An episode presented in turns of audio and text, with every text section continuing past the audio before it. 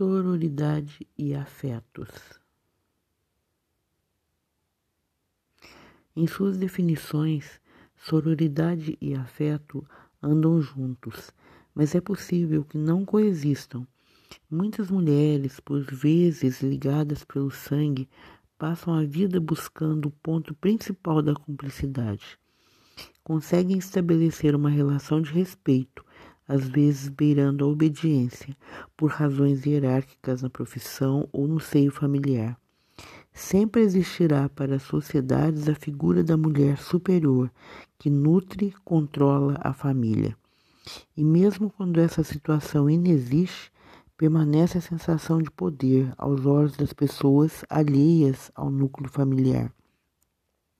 A sororidade não deveria estar ligada à rivalidade, mas está dentro dos novos conceitos.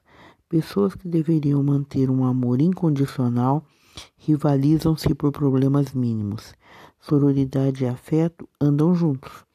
Muda o tom, pode não existir carinho, mas sim respeito por algum elo quebrado na convivência.